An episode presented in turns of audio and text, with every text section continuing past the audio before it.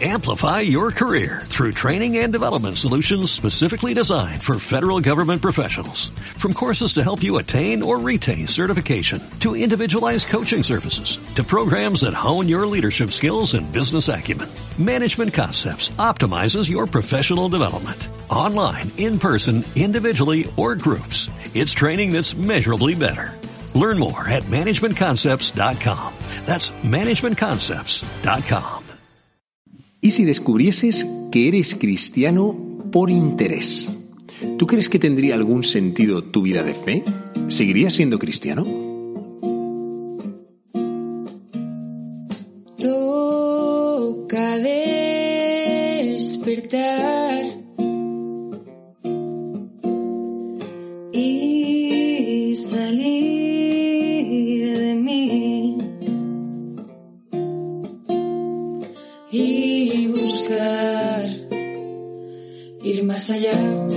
Días, yo soy el Padre Joaquín y esto es Al Lío, un podcast para gente despierta que quiere crecer, en el que te hablo de temas de fe, espiritualidad y estilo de vida. Bienvenido, bienvenida, estamos en familia.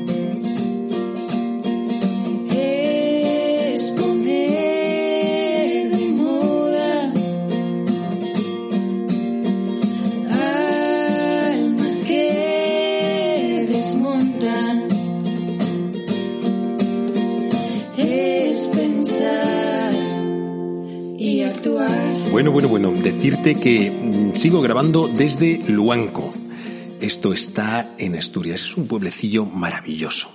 He buscado un sitio en la casa donde poder grabar de una manera mm, que haya un poquito más de silencio, no sé si lo conseguiremos.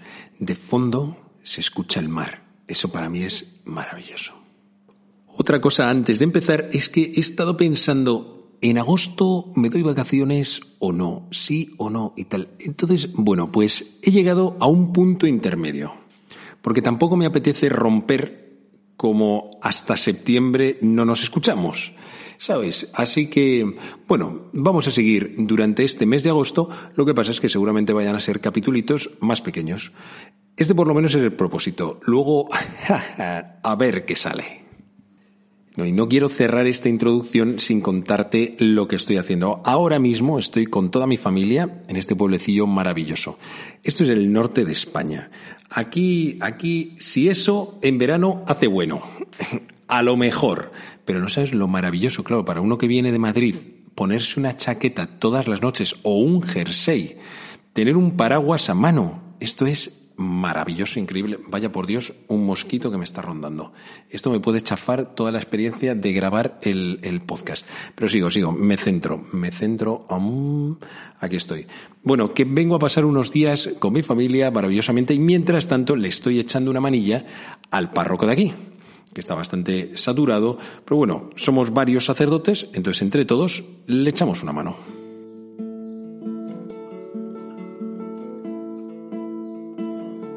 No te digo nada nuevo si te cuento que uno de los milagros más espectaculares y más conocidos de la vida de Jesús fue la multiplicación de los panes y los peces. Él estaba predicando en un sitio como apartado de todas las ciudades y fue muchísima, pero muchísima gente a escucharle. Es verdad que es que nadie hablaba como Jesús y luego además como hacía milagros, eso le daba muchísimo más marketing. Imagínate venderte de esa manera. No es solamente que digas cosas muy interesantes, es que dices y haces y haces de una manera hiper extraordinaria. Bueno, pues claro, cuando Jesús se plantaba en cualquier sitio venía gente de todas partes. Así ocurrió ese día. Estuvo predicando horas y horas y horas hasta que se hizo tarde. La gente no era tan exigente como nosotros somos ahora. Nosotros somos más de charlas TED. Y, y esto tiene que durar 16, 17 minutos, no más. Y, y una homilía la medimos, miramos el reloj el cura se está alargando y tal. Aquella gente disfrutaba de lo que escuchaba. Y echaron toda la tarde escuchando a Jesús. También debía de ser que Jesús tenía un plus de, de interesante, maravilloso corazón, todo corazón, contándole una sabiduría excepcional. Aquella gente echó toda la tarde entonces y llegó el momento de despedirlos, pero claro, ¿a dónde se iban? Si es que, y le dicen los apóstoles, tengo aquí el mosquito que me está dando vueltas, me cachis. ¿Sabes qué pasa? Que es que cuando hay un mosquito cerca, siempre me pica. Y no sé por qué, pero puede haber cinco personas en torno y a quien le pica es a mí. Y encima, si estoy ahora solo, me parece que se está rifando una picadura y yo tengo todas las papeletas. Sigo, vuelvo a centrarme. Se hace tarde, le dicen, pero despídelos, no, porque es que no tienen nada que comer, van a desfallecer mientras se tienen que volver a sus casas. Y Jesús les dice, bueno, pues preparadlos, separadlos por grupos y hace esta multiplicación de los panes y los peces, lo poquito que tenían, resulta que empezó a multiplicarse, a multiplicarse y llegó a todos. Un auténtico milagro, milagro real. No es que todo el mundo compartiese y llegase a todos. No, es que todos se saciaron y sobraron cestas de comida. Debió de ser aquí una cosa muy impresionante. Después de eso, Jesús se va, se va a la otra orilla, se va con los apóstoles, la gente le sigue y entonces pasa esto que te voy a leer. Es del Evangelio según San Juan. Y es una de las, bueno, pues de esos dolores, de esas decepciones que Jesús se lleva en su vida, que no son pocas. Cuando la gente vio que ni Jesús ni sus discípulos estaban allí, se embarcaron y fueron a Cafarnaún en busca de Jesús.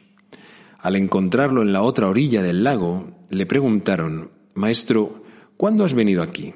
Jesús les contestó, en verdad, en verdad os digo, me buscáis no porque habéis visto signos, sino porque comisteis pan hasta saciaros. Trabajad no por el alimento que perece, sino por el alimento que perdura para la vida eterna, el que os dará el Hijo del Hombre, pues a éste lo ha sellado el Padre Dios. Ellos le preguntaron, ¿y qué tenemos que hacer para realizar las obras de Dios? Respondió, la obra de Dios es esta, que creáis en el que Él ha enviado. Y replicaron, ¿y qué signo haces tú para que veamos y creamos en ti? ¿Cuál es tu obra? Nuestros padres comieron el maná en el desierto, como está escrito, pan del cielo les dio a comer. Jesús les replicó, En verdad, en verdad os digo, no fue Moisés quien os dio el pan del cielo, sino que es mi Padre el que os da el verdadero pan del cielo. Porque el pan de Dios es el que baja del cielo y da la vida al mundo. Entonces le dijeron, Señor, danos siempre de este pan. Jesús les contestó, Yo soy el pan de la vida. El que viene a mí no tendrá hambre, y el que cree en mí no tendrás sed jamás.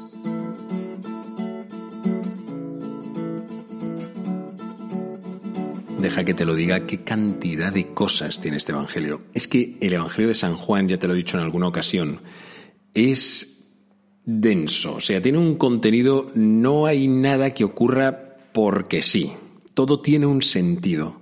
Por eso Jesús les dice, no me seguís porque hayáis visto signos. cuando Jesús dice signos se refiere, no dice simplemente milagros, es que se refiere a que los milagros son signos de algo más profundo. A Jesús que le sigan solo por el milagrito le duele. Fíjate que dice que un montón de gente salió a buscar a Jesús y fueron buscándolo por el lago, por las orillas, hasta que lo encontraron. Hasta ahí, aparentemente, todo bien, ¿no? Todo el mundo busca a Jesús Oye, ojalá esto cada vez pasase más, cada vez más gente buscase a Jesús. Pero cuando lo encuentran, Jesús les pregunta, o no, les dice a la cara directamente cuál es el verdadero motivo por el que le están siguiendo. No me seguís porque hayáis visto signos, sino porque, digámoslo de una manera sencilla, habéis llenado la panza. O sea, habéis venido a mí, teníais hambre y yo os he dado a comer. Bueno, pues yo no soy un dispensario alimenticio. Esto no es un comedor social. No estoy para eso. Yo estoy para entregaros otra cosa. ¿Qué cosa? Bueno, pues él lo dice después. Es que cuando dice que no le siguen porque hayan visto signos, ¿a qué se refiere? ¿Cuál es el signo al que se refiere? Pues se refiere a la multiplicación de los panes y los peces. ¿Qué significaba aquello? Te tengo que decir que es que no es simplemente que Jesús tuviese pena de la gente y dijese, bueno, pobrecillos, oye, pues vamos a darles de comer porque están aquí, no tienen nada que cenar, venga, vamos a... Mm, tienen hambre. No es simplemente eso. Jesús quería representar algo. Jesús quería mm, dar una enseñanza, una gran enseñanza con ello. Es que Él sería el pan que se partiría y repartiría a todos los hombres de todas las naciones, de todo el globo, de todos los tiempos. No era simplemente voy a daros de comer, sino quedaos con este mensaje. Yo soy el alimento. Por eso al final de lo que te he leído, él dice, yo soy el pan de vida. Soy yo. Ojalá sepáis entender que detrás de todos estos gestos, de todos estos signos, hay algo que es mucho más profundo. ¿Qué es lo que ocurre? Que a veces no nos parece suficiente.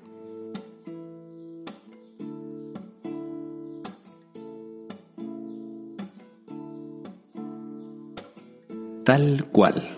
Podemos tener delante a Dios y que no nos parezca suficiente. Que le digamos, oye, pero ¿solamente esto? ¿Nada más? Pues así es. Así que te lanzo una pregunta. ¿Tú por qué buscas a Dios? ¿O qué buscas cuando buscas a Dios? Te lo digo porque muy a menudo uno se puede encontrar a gente que no busca a Dios, sino que busca algo de Dios. Busca más las cosas de Dios que al Dios de las cosas. ¿Y qué cosas podemos estar buscando? Respuestas a nuestras preguntas, a nuestros interrogantes, consuelo ante la soledad, por ejemplo, llenar un vacío, un vacío también emocional, a veces buscar seguridad o incluso una ideología relacionada con lo tradicional es que podemos buscar en la religión muchas cosas que no son el mismo Dios. Y entonces acaba siendo un pretexto, la acabamos convirtiendo en un pretexto para una vida como más feliz, más lograda, más entera, con más respuestas.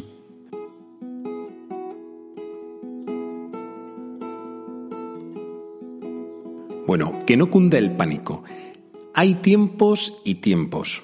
O sea, Dios es capaz de acogernos aunque no le busquemos con un corazón puro. Recuerda al hijo pródigo. Volvió a la casa de su padre no porque quisiese reconciliarse con él, sino porque se moría de hambre, literal. Y volvió y luego lo que pasa es que el padre, el padre está encantado, o sea, es capaz de acogernos con cualquier excusa. Pero sí es verdad que no nos podemos quedar ahí. O sea, si nosotros lo que estamos buscando con nuestra fe no es directamente a Dios, sino algo que nos da Dios, entonces sí es cierto que, oye, pues tenemos que intentar seguir creciendo en el amor, que el amor no, sea, no solamente sea mayor, sino que sea mejor también, que son las dos dimensiones en las que podemos crecer en el amor. No es solamente querer a Dios más y más y más, sino ir mejorando la calidad del amor que nosotros le damos, que le vamos a entregar, que le profesamos. Esta purificación es importante y a veces viene con tiempos de un poco como de vacío, de sin sentido. Te cuento, es que es que hay épocas en las que uno se pone, imagínate que tiene un subidón ahí por un campamento, unos ejercicios, un retiro, un momento especial que ha tenido, y tiene ese subidón de oración y empieza a rezar. Cada vez que se pone, además, como que siente mucho. Pero va pasando el tiempo, van pasando los meses, y llega un momento en el que te quedas frío, frío, frío. Vamos, que dices, ojo, es que ya no me renta como antes, ya como que no vibro, no estamos, no estoy tan a tope como antes que todo lo sentía, estaba como súper bien. ¿Qué es lo que me está pasando? No, pues mira, debe de ser que ya esto no fluye, pues ya no me compensa rezar como antes.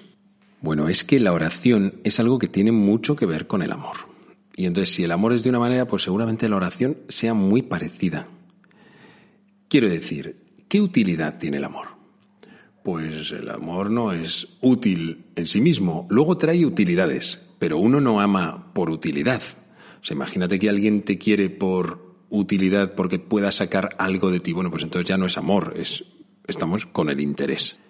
Cuando uno descubre que la oración ya no le renta, entonces acaba de descubrir cuál es el verdadero motivo por el que reza.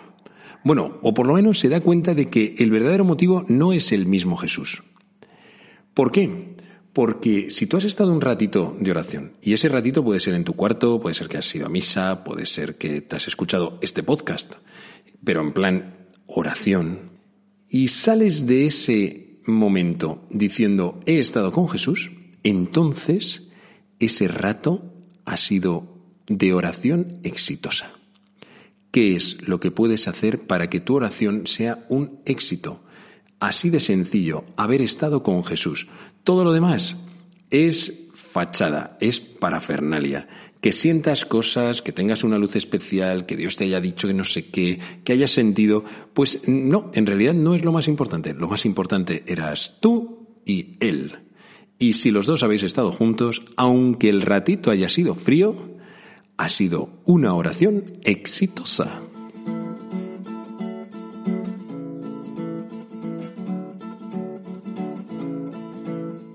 Si es que ya no hace falta que vayamos a Dios por ningún tipo de interés. Las religiones antiguas, las animistas y también en gran parte todas las politeístas se centraban en esto, buscaban en Dios un gran interés. Pero nosotros seguimos teniendo también este peligro. Y este peligro antiguo lo podemos superar, porque Él viene para hacerse vida nuestra y nuestra propia felicidad. No hace falta que vayamos a Dios con otros intereses, no hace falta que le pidamos por ni siquiera por otras cosas, si es que Él ya quiere darse a sí mismo. Las cosas más grandes que Él puede darnos no las lleva en el bolsillo. Lo más enorme es Él. Y cuando tienes a Jesús dentro de tu vida, tu vida cambia. Imagínate la vida de los apóstoles. ¿Qué es lo más grande que recibieron de Jesús? Su enseñanza, unos conocimientos, una posición, el poder hacer milagros. No, no, no, ninguna de todas esas cosas. Lo más grande que recibieron de parte de Jesús fue el mismo Jesús. Es exactamente lo mismo que a ti te ocurre con las personas que más quieres. ¿Por qué no empezamos a tener con Jesús esta misma relación? Y empezar a querer de Él lo más grande que puede darnos, su propia presencia, el tú, tú, Jesús, tú, Señor, tú, mi Salvador, quien está siempre conmigo, quien me acompaña. Yo ya no quiero un Dios tapagujeros, no quiero un Dios que venga a solucionar mis problemas. Yo quiero un Dios que no se separe nunca de mi lado, que me lleve siempre donde Él vaya, yo iré, y donde yo vaya, que Él esté siempre a mi lado.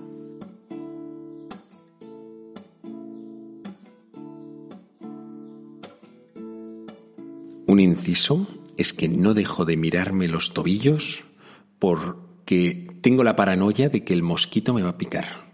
En los tobillos. Siempre pican en los tobillos. No sé qué tiene el tobillo, pero siempre van ahí. Y como los tengo ahora mismo al descubierto, pues seguro. Es que le he visto pasar varias veces aunque no os he dicho nada. Porque, mm, vamos, nos vamos a hacer los mejores amigos de este mosquito. Yo voy a huir de aquí en cuanto pueda. ¿Qué otra cosa te quería contar? Te quería hablar de la misa de los domingos. Oye, que estamos en pleno veranito. Bueno, y si escuchas esto en cualquier otro momento, da lo mismo. No podemos perder la noción del día en el que vivimos, que es que el verano es muy de esto. Sobre todo los que sois universitarios. Esto, bueno, y, estudiantes en general. Llega el tiempo del verano y es como que uno pierde la noción del día de la semana en el que está viviendo. Entonces al final se te pasa el domingo, pero totalmente. O incluso el domingo es el día en el que, cachis, tengo algo que me estropea el día como la dinámica, ¿no? Imagínate que te estás echando toda la tarde de playa y dices, ay, que tengo la misa esta de las ocho Claro, los que no tenéis la suerte de tener una misa a las nueve y media, diez de la noche, de estas ya de recogida total mm, para los que se han ido a la playa, pues claro, a lo mejor tenéis que partir el ratito de playa. Es como si la misa viniese a estropearnos el, el cierre perfecto del fin de semana. Pero no. Mira, el verano es un tiempo para conectar, para conectar con los tuyos, con la gente importante, con la gente, eh, oye, que para ti es valiosa. Cómo mola ir al sitio de veraneo, volver a encontrarte con un montón de gente, gente que a lo mejor ves solamente pues en ese tiempo, volver a quedar, volver a ver las caras, recordar otras épocas. Bueno, todo eso es maravilloso, ¿no? ¿Y por qué no dejar que esto ocurra también con el Señor? Si realmente creemos que ir a misa no es algo que hay que hacer, sino es alguien a quien vamos a ir a ver, entonces la misa se convierte en el plan del domingo. O sea, hoy vamos a ir a ver a alguien especial, ¿A quién? A Jesús. Y a este no me lo quiero perder. Todos estos domingos vamos a estar escuchando el Evangelio relativo al discurso del pan de vida de Jesús.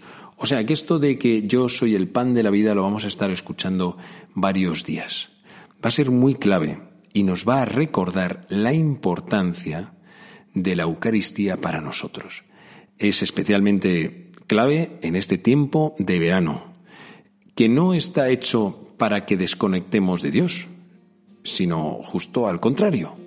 Un tiempecillo para que podamos reconectar con todas aquellas personas que son importantes y mucho más con el Señor. Hasta la semana que viene.